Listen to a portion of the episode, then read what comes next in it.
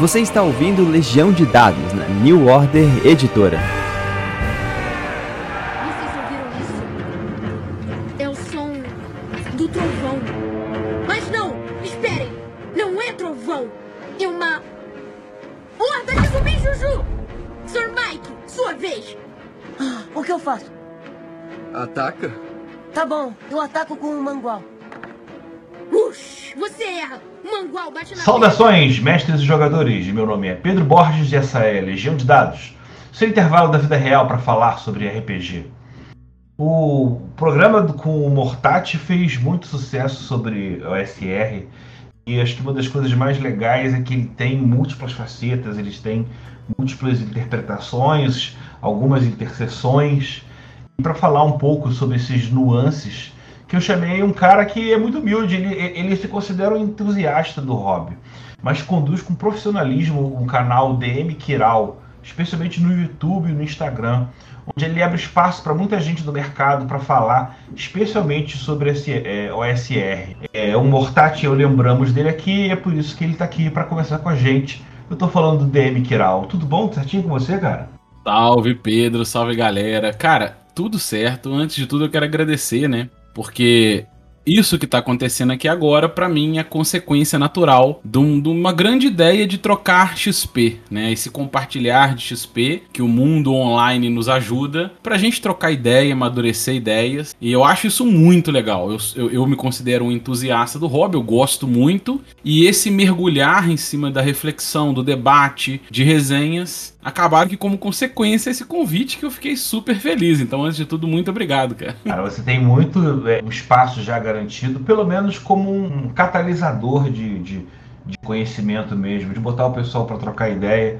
Isso eu acho maravilhoso, né? Se a gente está falando de old school, eu queria que você fizesse uma apresentação livre sua do que, que é o SR e do que, que ele foi importante para você. Cara, é, pra resumir essa ideia, o que, que eu posso dizer? Quando eu comecei a jogar RPG, eu era um moleque lá de 10 anos mais ou menos, foi ali no comecinho dos anos 90, entre 92 e 93, num cenário, imagine você, né, imagine vocês, num mundo sem internet. Então, é, no meu, na minha memória, o, aquele ambiente pro lado do RPG, ele era muito de contatos entre pessoas, né?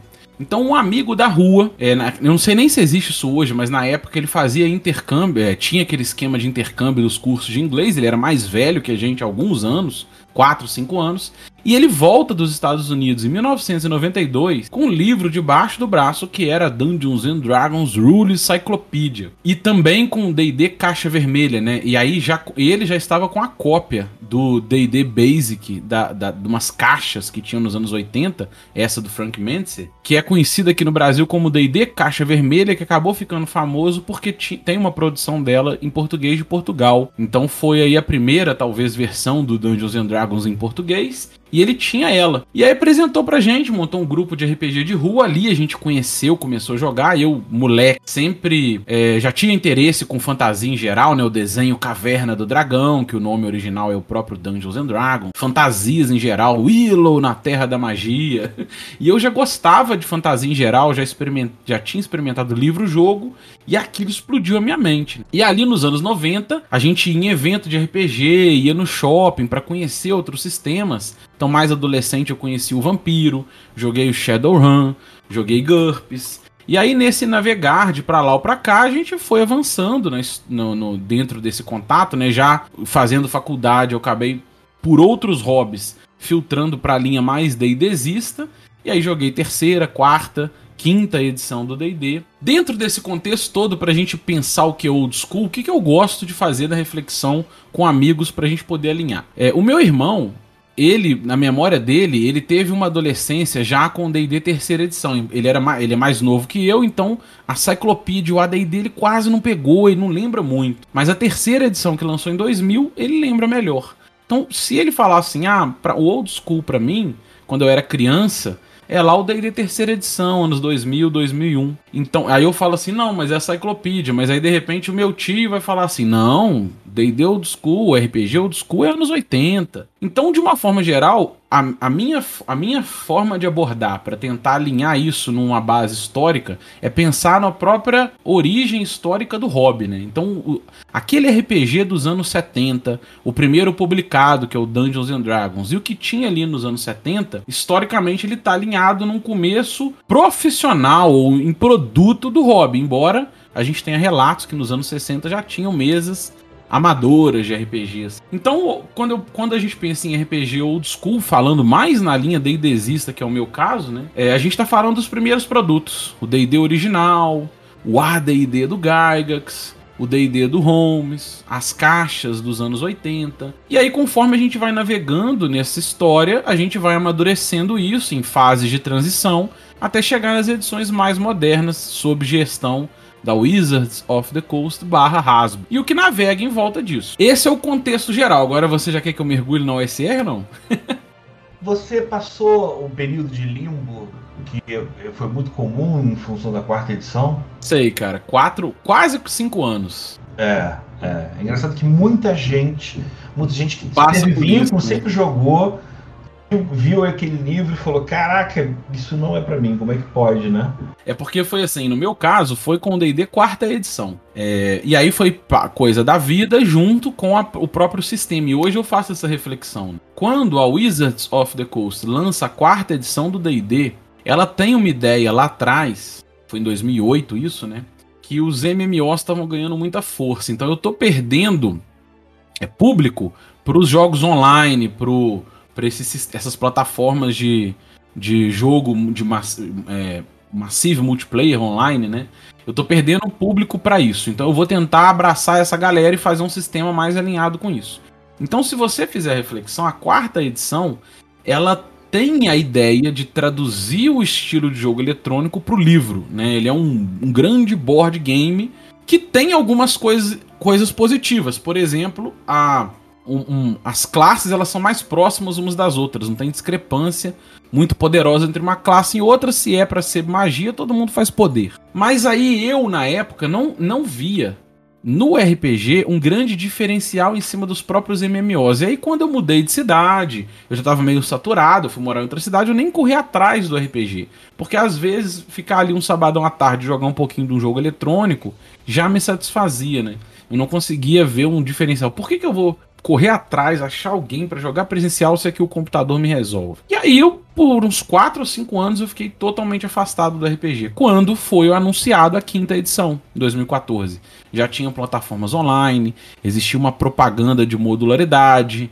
Nós vamos estudar os, os sistemas antigos, né? Muita gente fala isso, o D&D quinta edição, ele olhou para trás, viu o que, que tinha de bom e tentou trazer isso. Então essa propaganda é, ajudou com que eu e alguns amigos tomassem a decisão, vamos voltar a experimentar aí por plataformas online, a gente volta ao RPG. E aí depois, príncipe 2017, 2018, eu comecei a mergulhar ainda mais nos conceitos do movimento OSR, que ganhou um amadurecimento muito forte no Brasil em 2017 mais. Embora ele, ele tenha começado nos anos 2000, né? E aí eu fui mergulhando no, nesses sistemas ali, mas eu passei por esse limbo sim. Eu acho muito claro uma, uma tentativa de reação, da mesma maneira que a, o D20 juntou todo mundo, a quarta edição provocou uma diáspora, vamos chamar assim, escolas de RPG, né? O pessoal da Suécia começou a se sentir autossuficiente para poder fazer sistemas próximos, levou à origem da Free League.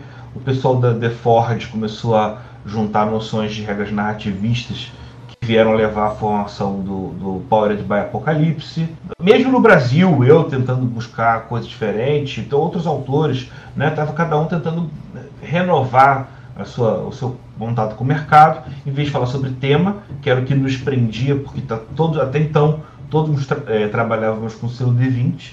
Mas agora não, agora que cada um quer inventar o seu, fazer o seu. E aí levou um, um surgimento de uma série de questionamentos fantásticos que levaram ao surgimento da noção da seção zero, da ideia de que realmente até um certo período houve uma, uma um monopólio dos do estilos mais roteirizados, talvez por uma mecânica meio que engessada de mercado de publicar coisa. O Mortati comenta que não, que diz que tem diferentes autores, que tem jogos que são mais sandbox, eu até concordo, mas eles são as exceções à regra. Especialmente se você pegar muito dos materiais antigos. É, né? cara, eu acho, na verdade, tudo isso que você tá falando, eu acho sensacional, né? Porque viva a diferença, né? As ideias diferentes trazem debate, trazem reflexões e geram amadurecimento.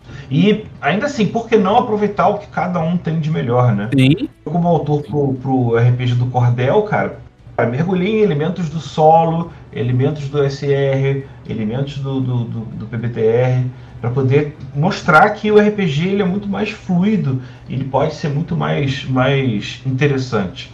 Mas vamos parar de falar um pouco sobre diversidade, variedade.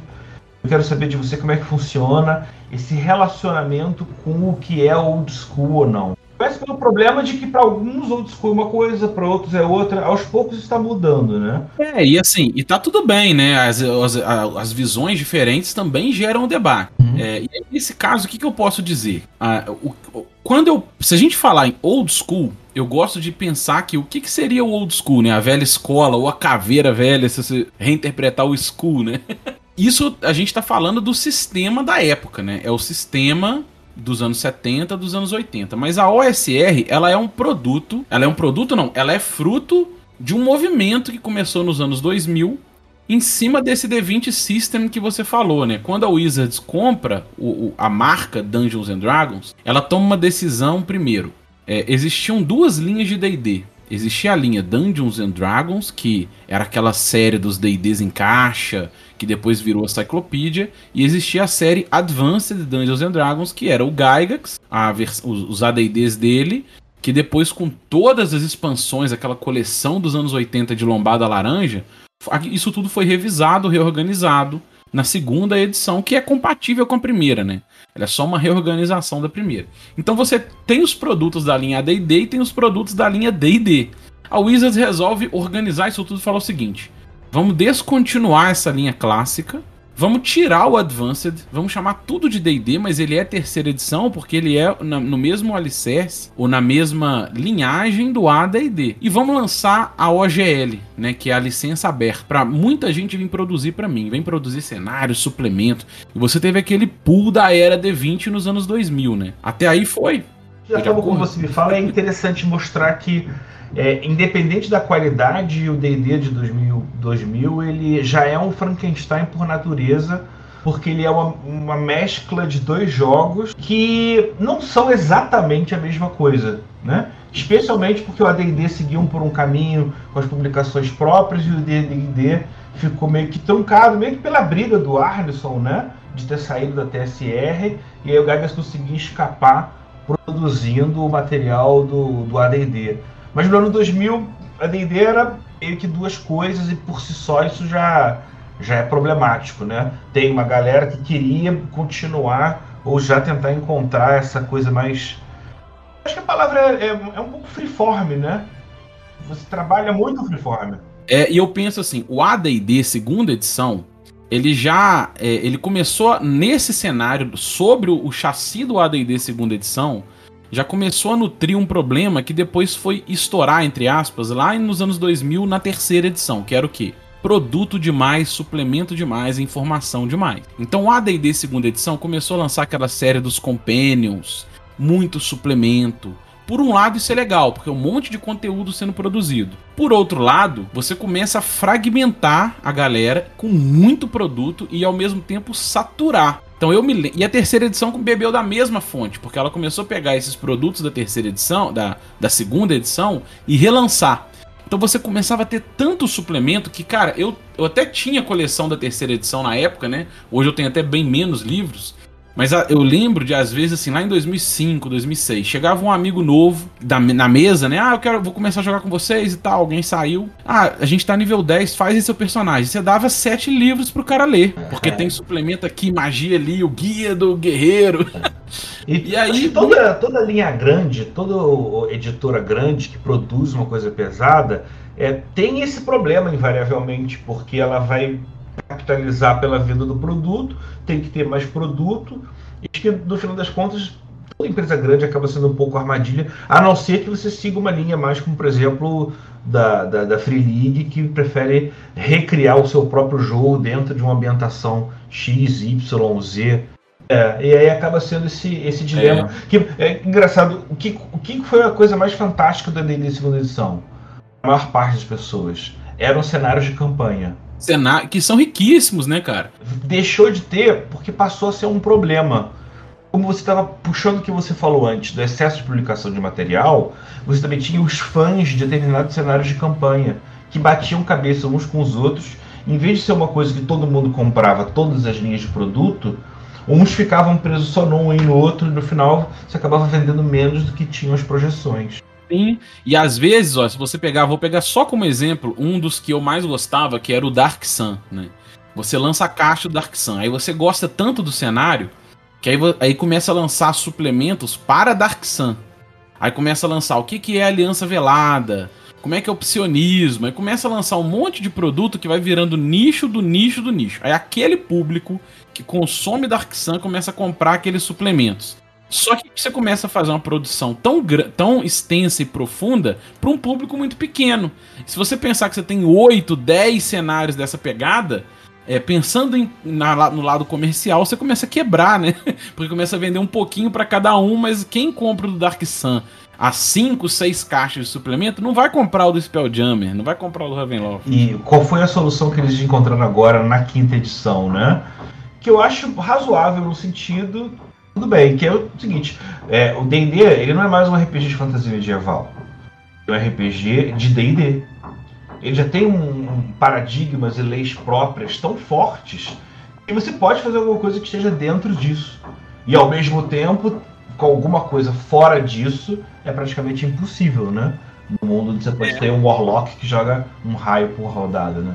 E, e, outra coisa que, pensando em produto, que a quinta edição acerta mais assertiva na parte de marca, é que ela não deixa quebrar o, o, a trinca original, né? O, o, livro básico do jogador, do, de quem joga, de quem mestra e dos monstros, ele ainda tem peso até hoje. O, o sistema de 2014 está em 2022. Você não tem um déficit do guerreiro, do mago, do livro original. E na quarta e na terceira edição isso aconteceu muito rápido. Chegou um ponto que você falava assim: não, eu quero o livro do jogador 2, eu não quero um, porque um, os personagens são muito ruins. Eu quero os itens mágicos do, do os bestiário 3, porque o bestiário 1 era todo errado.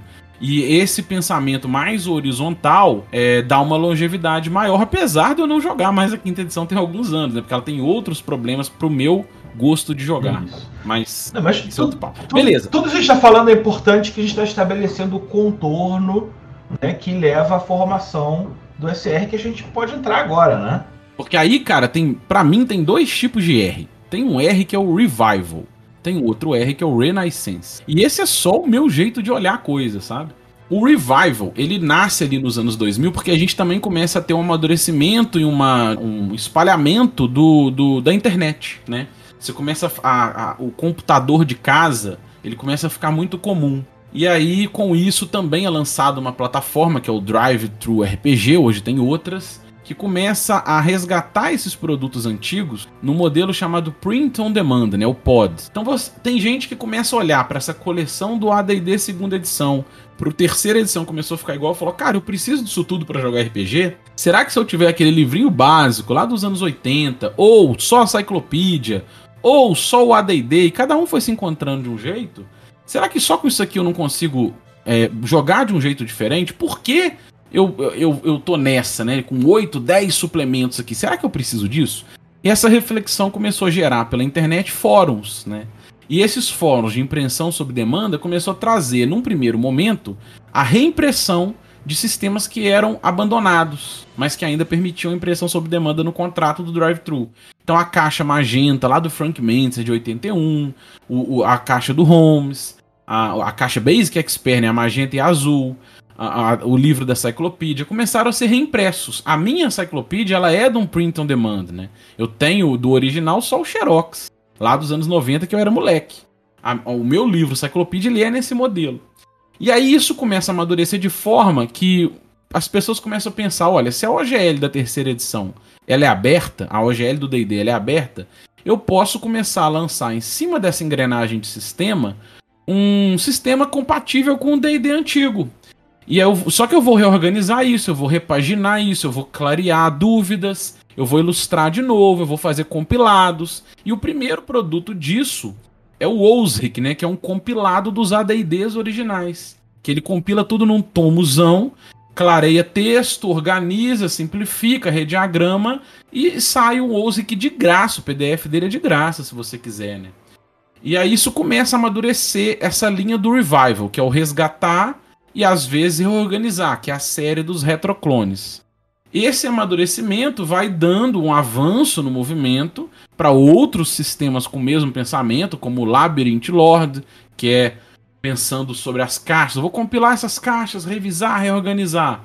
E aí vai vindo o que é chamado dos retroclones do D&D, que é pegar o chassi antigo, com compatibilidade, mas repensar ele numa outra cara. E isso vai dando um amadurecimento em cima do movimento pro Renaissance, que é, são as gerações mais modernas dele. Repensar o seguinte: e se eu só pegar o espírito? Se eu só pegar a essência de do, um estilo de um jogo com maior letalidade, personagens mais simples, desafiar acima de tudo quem tá jogando ao invés da ficha. Eu não quero essa ficha cheia de informação. Eu quero desafiar você. É você ali na beirada do rio, cara. O que, que você faz? Você vai atravessar, não vai?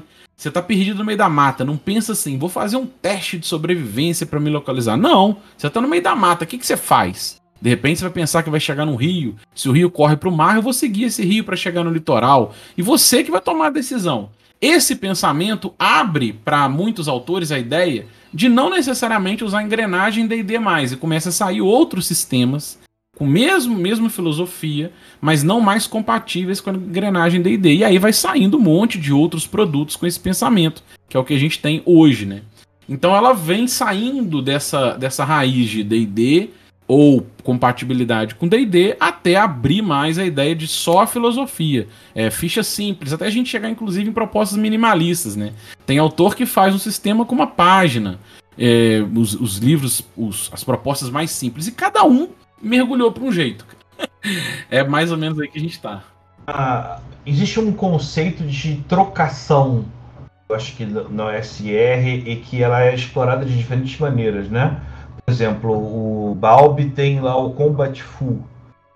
E nada mais é do que justamente nesse tipo de trocação que eu, mais amplo que eu, que eu coloco é o seguinte: o mestre, na descrição dele, ele vai inserindo elementos o jogador vai tentar armar uma maneira não de olhar para a ficha dele para resolver o problema, e sim para olhar para a situação apresentada e arrumar uma solução que seja mais criativa, independente daquele pensamento de ah, não, estou interpretando o personagem. Não, tô...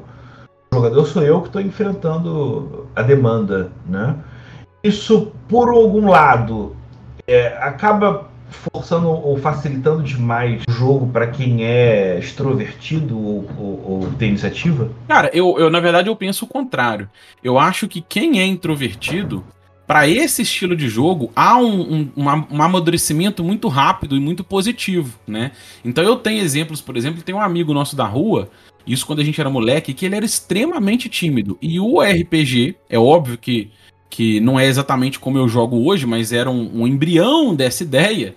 É, o RPG ajudou muito, né? A ele perder essa timidez, a ele ser mais proativo, a tomar mais decisões, porque uma das ideias, que é o que eu tenho explorado cada vez mais, é que existe uma forma de você tra traduzir a interface entre você e a fantasia, entre você e a ficção. Essa forma é a ficha. Então, se a ficha tem perícia, se a ficha tem uma série de habilidades que te ajudam a traduzir você na fantasia, e o personagem é muito poderoso, né? Eu não sou, não sou eu lá na fantasia, é um mago super inteligente, é um investigador, é o 007. Essa tradução na interface, ela te leva a um jogar com. Eu tô jogando com um mago muito poderoso. Uma outra possibilidade, que é o que eu gosto mais, é o jogar como. É você lá, o que, que você vai fazer? E no jogar como, quando você tem uma ficha mais simples, você não tem perícias, você não tem o teste de atributo, ela favorece é, a uma tradução mais limpa entre você e a ficção. E a, a, a, sua interação ela passa a ser muito mais com a própria fantasia, com a própria imersão ficcional, do que com a ficha, né? Do que com o boneco, do que com o personagem. Que vem desse espírito do combate full, por exemplo. Eu acho que ajuda quem é introvertido, porque a pessoa se sente estimulada a, a, a agir mais, porque não tem uma tradução ali para você rolar um dado e achar alguma coisa. É. Você conta eu lembro imediatamente quando eu jogava muito tempo lá atrás, o Master. E aí o personagem, o jogador mago ia fazer um feitiço, e aí o jogador ficava lendo aquele raio daqueles trocentas milhões de magias, e o mestre falava, sua vez, o que você faz? Vez, o que você faz? Ele, calma, cara, o meu personagem é inteligente, ele pensa muito mais rápido para resolver qual feitiço. Eu não tenho essa velocidade toda. E ficava enrolando tanto, e a gente sempre pressionava tanto que ele acabava usando shield para se proteger. Sim, e não tem problema nenhum, né? É, é eu acho que, que é, é, esse ponto é muito interessante de você. E, e veio justamente com a, a, resposta à quarta edição que todo mundo repensando o RPG, né? O, o jogo não é mais só interpretar um papel. Que o nome próprio RPG ele acabava truncando esse tipo de interpretação. Às vezes você vai além, é o jogador, né? Diga. É, tem reflexões que falam que o, o, o role play, ao invés de ser interpretar, ele poderia ser um representar, né? Talvez. É. Eu, eu tenho usado menos a palavra RPG e mais jogo narrativo. É. Pra mim. E, cara, isso vai amadurecendo muito em várias abordagens, né? De você tirar mais o peso de quem tá mestrando. Na verdade, é um jogo de narrativa compartilhada. Eu, eu entendo que todo RPG, ele é de narrativa compartilhada. Alguns você vai pôr mais peso ou menos peso em quem tá mestrando. Mas ele, ele bebe de uma narrativa compartilhada. E hoje, o que eu tenho tentado explorar mais é o é a parte de desafio a parte estrutural, principalmente sobre desafio sobre arbitragem, né? Mas a própria arbitragem ela é negociada. Hoje o que a gente tem explorado é negociar um, uma arbitragem. Ao invés de eu falar assim, se você falar, cara, é, é, tá tudo escuro, eu enxergo no escuro, eu quero dar uma espadada na tocha desse cara aí, desse bandido aí, para ver se eu apago a tocha dele. Eu vou bater na tocha dele. Aí eu falo assim, beleza, você vai fazer um ataque com menos 4. Aí, aí, a gente negocia, na verdade. Fala assim: olha, o que, que você acha de fazer assim? Não. E se for por uma salvaguarda? Então, essa negociação, antes de jogar o dado, ela ajuda a amadurecer os rulings, né? Que são as arbitragens. Então, a própria arbitragem, ela, ela sendo aberta a negociar, para mim tem melhorado também o jogar, né? E, mas isso tudo vem amadurecendo, vem na proposta de amadurecimento do jogo. Eu acho que agora que nós já somos jogadores experientes e que a gente sabe o que pode o que não pode é, o meu único medo com esse tipo de postura é que você acaba flertando com uma coisa muito perigosa, que é estabelecer o que é regra ou não antes. Né? Infelizmente, Sim. sempre tem a situação de que um mestre é ruim, ou que ele não tem muitas ideias, ou é que ele acaba fazendo o ruling na hora de uma coisa que deixa o, o, o jogador é, é, revoltado. Mas isso aqui é um, não é um jogo de, de respostas certas e respostas erradas. Existem inúmeras interpretações, né? Eu, eu, eu, acho, sou muito apaixonado justamente por essa discussão. Faltava mais no RPG alguém que escrevendo dissesse, olha, o jogador pode inventar o nome de um personagem ou pode complementar a história dando um detalhe de W e Z. O mestre deve incentivar esse tipo de postura, porque quando surgiu lá atrás na época do The Forge esse conceito, para mim deu uma explodiu um pouco a minha cabeça. Porque até então, cara, eu não deixava, eu cortava. Eu já nem, nem, nem que eu cortasse. Os outros jogadores nem tinham ideia de que podiam abrir o jogo, né? É, e, e coisas igual você tá falando assim, por exemplo. Imagina que, que a gente tá agora numa cena, numa taberna. E aí alguém, um, um mercenário, alguma coisa que é um antagonista seu, chegou ali, vem pra cima de você. Você fala, cara, não pode entrar de arma na taberna, eu tô sem arma. Você fala, cara, eu pego a garrafa que tá em cima da mesa, quebro ela na quina e aponto pro cara. Mas em hora nenhuma, eu que tava mestrando, falei que tinha uma garrafa em cima da mesa. Mas faz sentido? Faz. Então, é, é isso é alimento da narrativa compartilhada. Você fala, be... e você vai jogando junto, né? Beleza. Quebrou, e aí, entendeu a ideia? Você vai, às vezes, não é. tá. É, é, você diminui o peso de quem tá mestrando ter que apresentar tudo e você só interagir com o que foi apresentado. É, é a, a, o compartilhar vem disso. Às vezes você imaginou uma garrafa, faz sentido, e por que eu vou negar, né? E esse, esse é o ponto de por que, que o jogo abre mais a cabeça. Ele não é. Ele, tudo bem, ele é sobre interpretar um, um, papel, interpretar um personagem. Mas ele também se equivale a algumas vantagens narrativas sutis, como essa que você falou. Se faz sentido, por que não? Por que você não acrescenta, né? E que faz parte desse amadurecimento e que ele não existia tanto. a- Bem, tá. Esse sim que você está falando de puxar uma garrafa, uma coisa, existia sim. Mas eu acho que uma parte do que existe uma dicotomia entre o que se celebra e o que se fazia de verdade não é exatamente a mesma coisa. É, eu, eu também acho, cara, que existe um- um- um conceito em cima dessa proposta de que é jogar como era jogado, né? Eu não gosto desse conceito. Porque eu não sei como era jogado, a gente não tem vídeo aí do RPG dos anos 70 do Gygax lá na garagem dele, ou Arneson. Isso, isso. Então, assim, é muito nebuloso. O que eu penso é o seguinte: é o como eu quero jogar. E como eu quero jogar hoje. E por que usar as ferramentas do DD original e, na verdade, em desenvolvimento de outros sistemas, às vezes usar um retroclone, às vezes usar um sistema parecido. E por que usar? E no meu caso, e aí a gente pode até entrar no duelo do taco, mas no meu caso, a, a, brinca- a- ideia de usar esse chassi do D&D original, do D&D Basic Expert, ela vem de uma ideia de que você tem um arcabouço ferramental ali relativamente simples, mas ele é consistente o suficiente para te dar é, um alicerce para arbitrar o jogo, porque tem gente, tem um movimento que chama FKR, né, a Free Kriegspiel Revolution. E nessa ideia, você arbitra só pela consequência.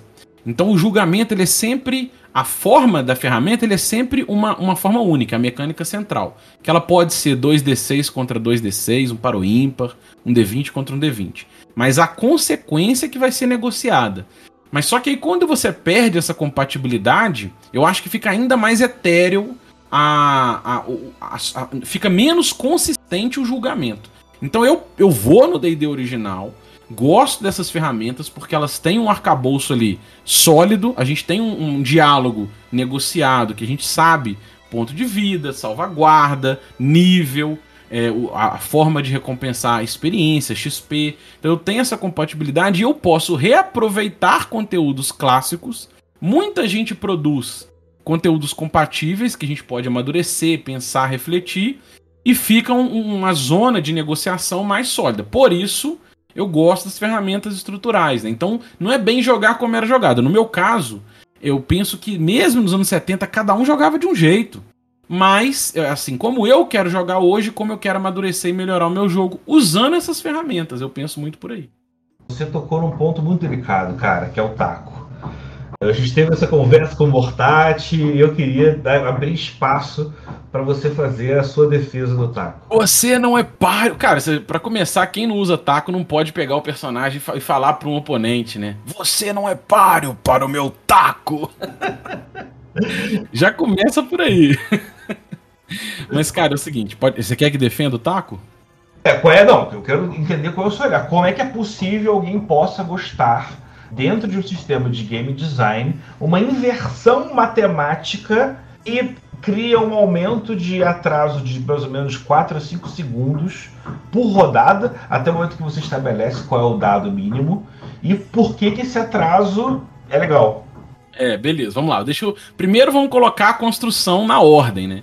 O Sim. taco, o taco ele vem de uma matriz de combate que era muito comum nos jogos de batalha naval, né? E na própria estrutura do chainmail tinha uma matriz de combate. Então essa matriz, imagina que na época da batalha naval dos anos 60, alguns jogos de tabuleiro, você pensava no, na, na, na defesa na parte em ordem, né? É como se falasse assim, eu vou viajar de terceira classe ou vou viajar de primeira classe, você já entende que o primeiro é melhor que o terceira, né? E o- os jogos de batalha naval ele eram estruturados em cima disso. Então, um navio de armadura de classe 1, ele era um navio é, de elite muito mais poderoso do que um de classe 5. Porque vinha nessa ordem, essa parte ordinária, que na verdade era a classe 1 era primeira, segunda, terceira. E aí eles puxam esse chassi para aquele nicho é, nerd dos anos 70 que já tinham essa mentalidade, né?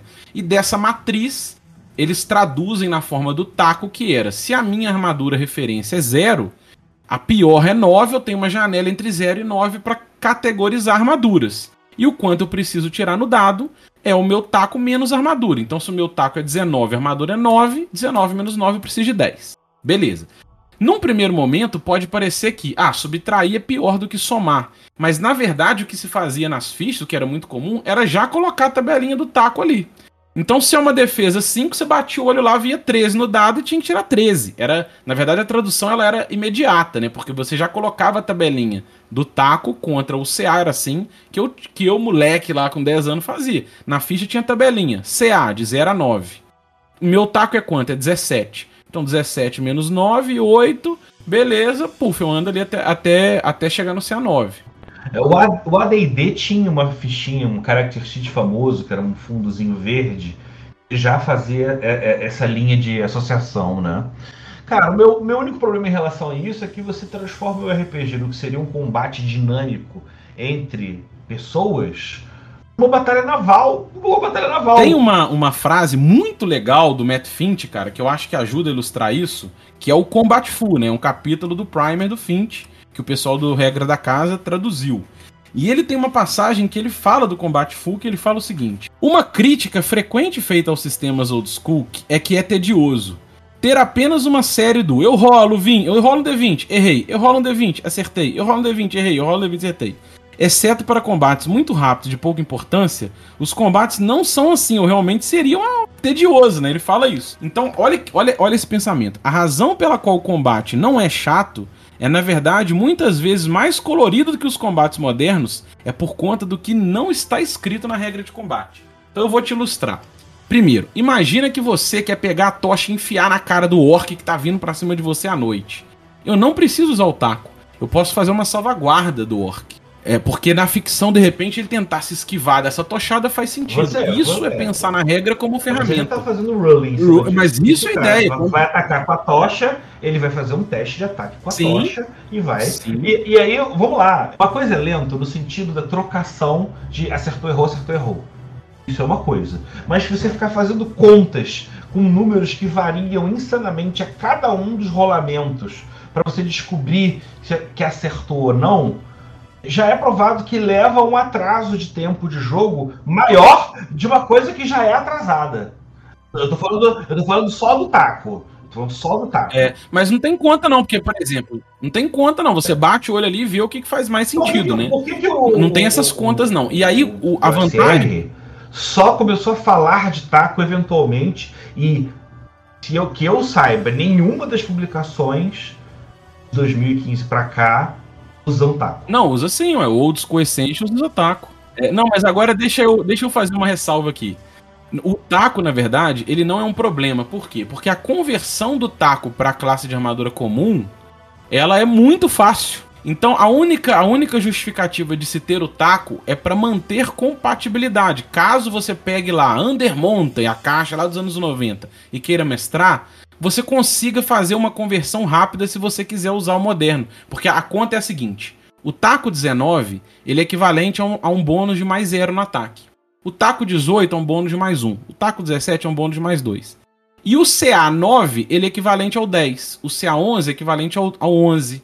O CA8 é equivalente ao 11. O CA7. Olha só, só, só matemática. Eu, eu, eu concordo completamente com essa matemática. Eu entendo que ela é prática e que ela é direta.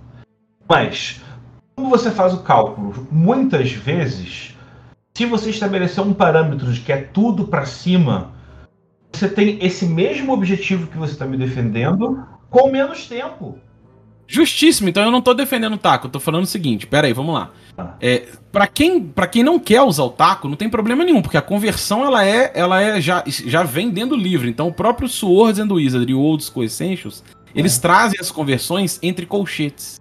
Então tem uma criatura lá que tem taco 15, ele põe entre colchete mais 4. Pronto. Então você pode jogar com taco ou com moderno, beleza, de boa. Então a conversão é direta, tá? Então primeira vantagem. Dá para você jogar dos dois, agrada todo mundo. É, esse mais 4 ele faz que você está falando agora realmente faz muita diferença. É, porque fica mais intuitivo, né? É, e, e, você aponta direto do.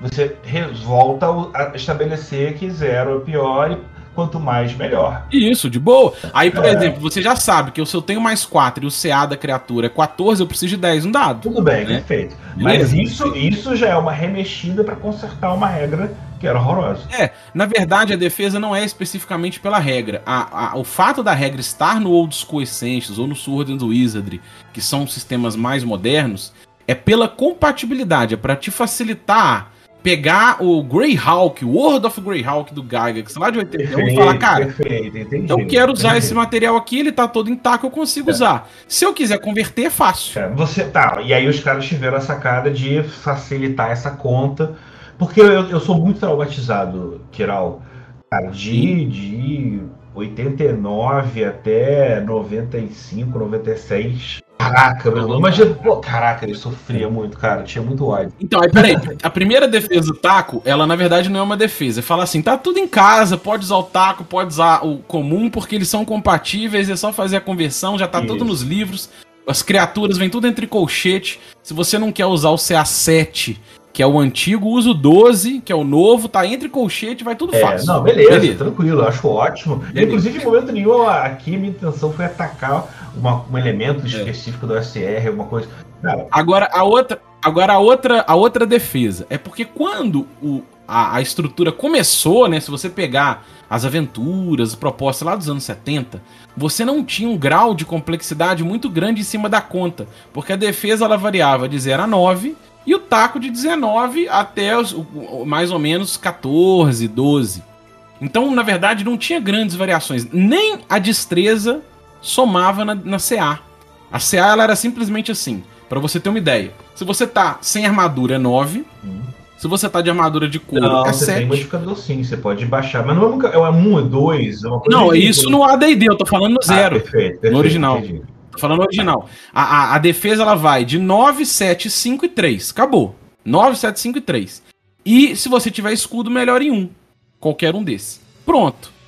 Aí a conta ela era muito rápida porque não tinha muita variação. Conforme os sistemas foram amadurecendo, vem uma magia que te dá bônus na CA.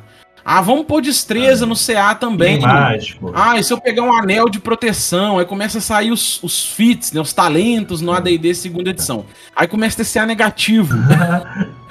o, meu, o meu CA é menos 3, que é. muito bom, uma criatura muito poderosa, tem CA menos 5. Aí, cara, o taco vira uma merda, é óbvio.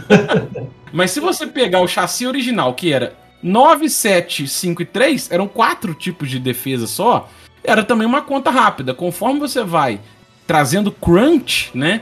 Trazendo variações em cima de. Eu vou quero fazer um- uma defesa, um dodge. Eu uso uma magia para aumentar, melhorar minha defesa. Aí você começa a trazer tanta complexidade que aí o moderno fica mais fácil.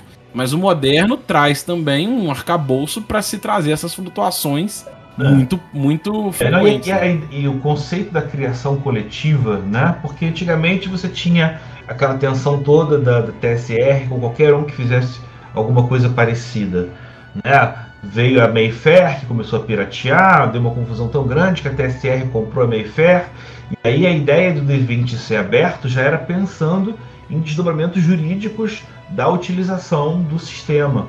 Isso tudo já passou, já está tão antigo, até porque o D20 liberou tudo, que hoje em dia você pode agregar o, o- o sistema original, ele já foi de todos o mais tão mexido e trabalhado que você tem diferentes formas de aproveitar ele, de curtir, e as variações elas são interessantes, elas têm marca, muitas delas têm características históricas. É por isso que vale a discussão, não é à toa que já é o segundo programa que a gente fala sobre isso, porque falar sobre um pouco da, da- dessa da OSR é falar um pouco sobre essa mutação que o RPG vem passando de cinco anos para cá e que vem afetando todos os livros, todo o material, a, forma como todos nós encaramos o jogo, né? Você- Sim, cara, eu concordo plenamente. E eu penso o seguinte: o fato de eu gostar dessa estrutura histórica, ela transborda o fato só de querer jogar um sistema, mas também tem a ver com a história do hobby, compreender, ver as- como é que era o design das primeiras aventuras. Cara, quando eu mergulhei, por exemplo, na Tomb of Horrors do Gygax, ela é tão louvada e tão odiada na mesma intensidade. E quando você. Eu peguei ela pra destrinchar, começar a entender ali, tem aulas de design muito legais. Sem mecânica pra desafiar quem tá jogando. Vou dar só um exemplo aqui. É, isso a gente já falou, inclusive, em, em vídeo e tal, mas vou dar esse exemplo. Você chega num corredor, o corredor ele tem um monte de teia de aranha no teto e uma porta lá no fundo. Quando você anda até a porta e puxa a porta, ela tem uma armadilha no gatilho da porta que quando você abre, desmorona o teto inteiro em cima de todo mundo e dá um dano absurdo, a maioria morre, né? Então você não tem salvaguarda, não tem teste, não tem nada. Não, não tem no design assim um teste para você fazer uma percepção e ver que o teto tá falhando. Não tem nada disso. A, a, o que ele descreve é: se, o, se for investigado o teto com uma iluminação muito clara, como uma magia, alguma coisa do tipo, ou queimar a tocha, queimar a teia, vai revelar que é um teto todo falho, cheio de ranhuras, com pedras mal encaixadas umas entre as outras. Então, se a pessoa iluminar o teto, olhar para cima, investigar, ela vai descobrir o, o, o, perigo. Se ela chegar e abrir a porta, ela vai cair na armadilha. Não tem ficha que te salve. É você. Você ter a ideia de olhar para o teto e investigar o teto. E, cara, isso é muito legal na minha. É, é a ideia da, da, da, trocação de ideias mesmo, né? Você, é, da oferecer um elemento e o cara devolver. É. E, cara, esse é o ponto principal, acho que, do episódio de hoje. É ter essa ideia de que é, os dados são legais, os desdobramentos dos rolamentos, os sistemas, eles são interessantes, mas a parte humana do jogo, que é a interação essencial dos jogadores com o mestre, sendo repensada e cada vez mais o jogo tem ficado mais claro, mais direto, menos burocrático e fazendo com que o hobby tenha aumentado cada vez mais, né? Poxa, muito obrigado por ter aparecido aqui pela, né, pela presença. Eu queria abrir aqui uh, o, os microfones para o seu último toque. Pode mandar jabá, pode mandar recado, o que você quiser.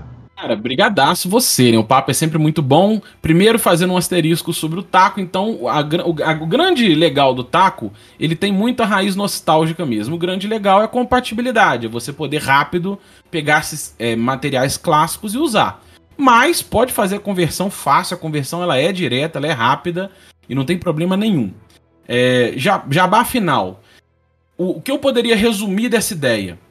Regras leves, né, para o jogo ser fluido, ser transparente, ser consistente. Essas regras funcionando como ferramentas de suporte ao que está acontecendo na ficção, buscar desafiar acima de tudo quem está jogando, ao invés da ficha. Para mim é o, é o, é o, é, é resume mais ou menos o, o caminho que eu tenho buscado refletindo o hobby e sobre essas coisas. Se você quiser gostar desse tipo de conteúdo e quiser trocar mais ideia, eu vou deixar com o Pedro a minha árvore de links. Eu, é, eu, eu, a gente faz vídeos, resenha, resenha de aventura antiga, a gente tem aventura em, em é, correndo no canal, né, na forma de live. Faço alguns vídeos de reflexões malucas sobre isso. Tem uns dois vídeos lá defendendo o taco.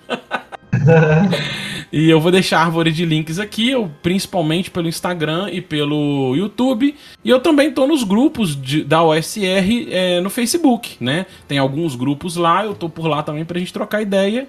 E vai ser sempre um prazer, cara, porque o meu grande objetivo é sempre trocar XP. É, cara, é um prazer conversar com você. É, mais uma vez, vamos lembrar aqui, mandar nosso abraço pro, pro Mortati, que fez essa, esse programa se tornar dois. Fez a ponte.